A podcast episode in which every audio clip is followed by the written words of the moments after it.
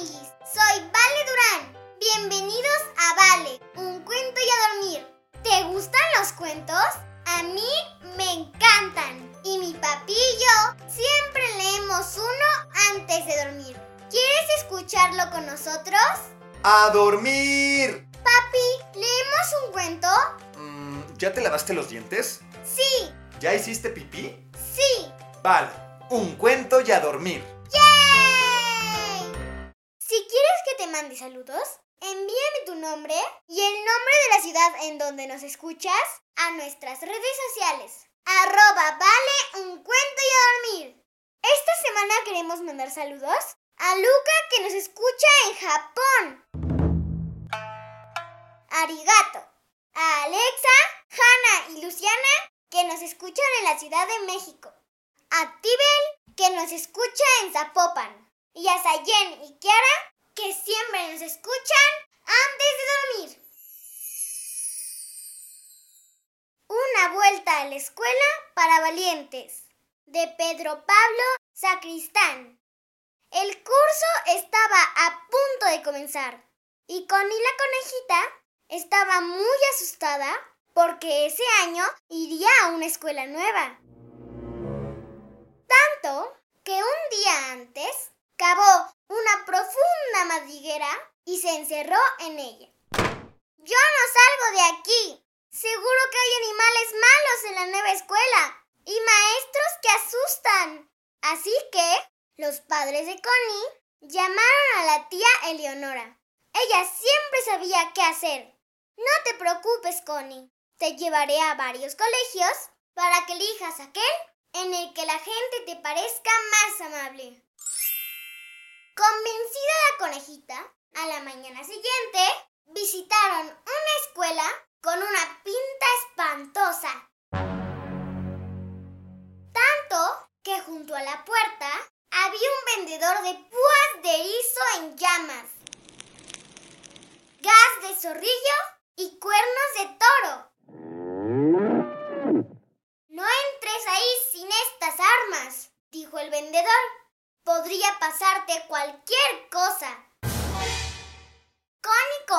de todo y entró con mucho cuidado.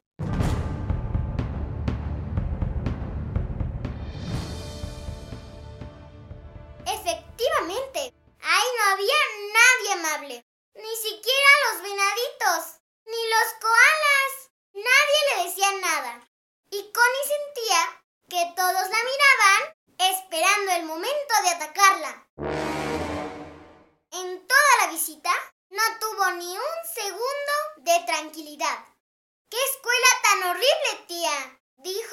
Salieron. Espero que la de mañana sea mejor.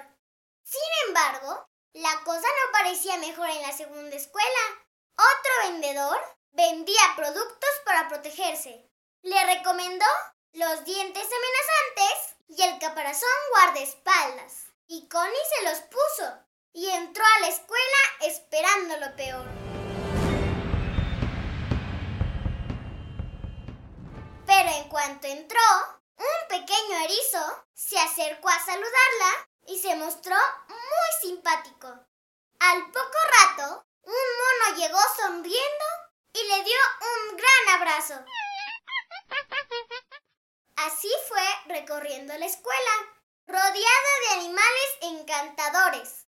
Pero Connie era muy lista y pronto descubrió algo raro.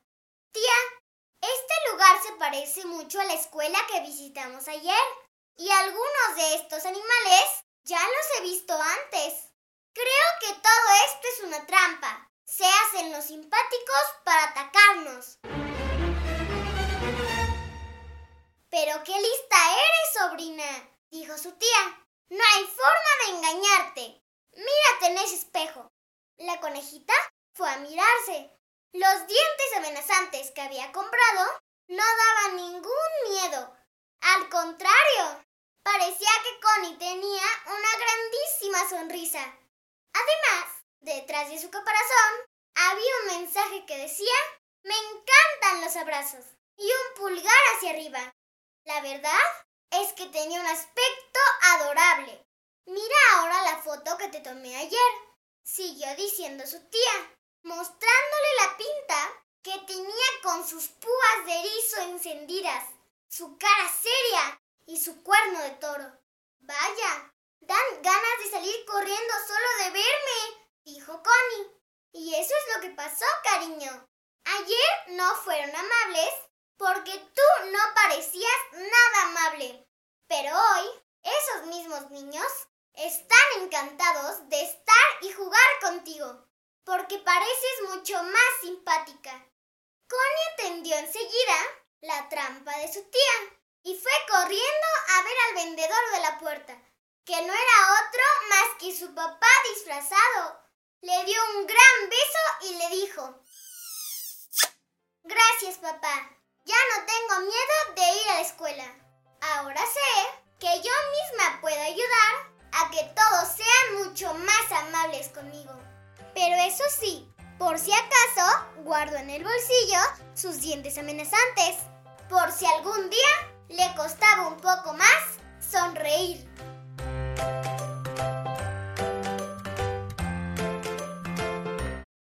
Y colorín colorado, este cuento se ha terminado. Ahora sí, a dormir. Buenas noches, mi amor. Buenas noches, papi. Que sueñes con los angelitos. Te amo, papi. Yo te amo más, mi princesa. Buenas noches, amiguis. Si te gustó este cuento, recomiéndalo a más amiguis. Ponle me gusta y suscríbete. Ah, y sígueme en mis redes sociales. Arroba vale, un cuento y a dormir. Ahora sí, bye amiguis.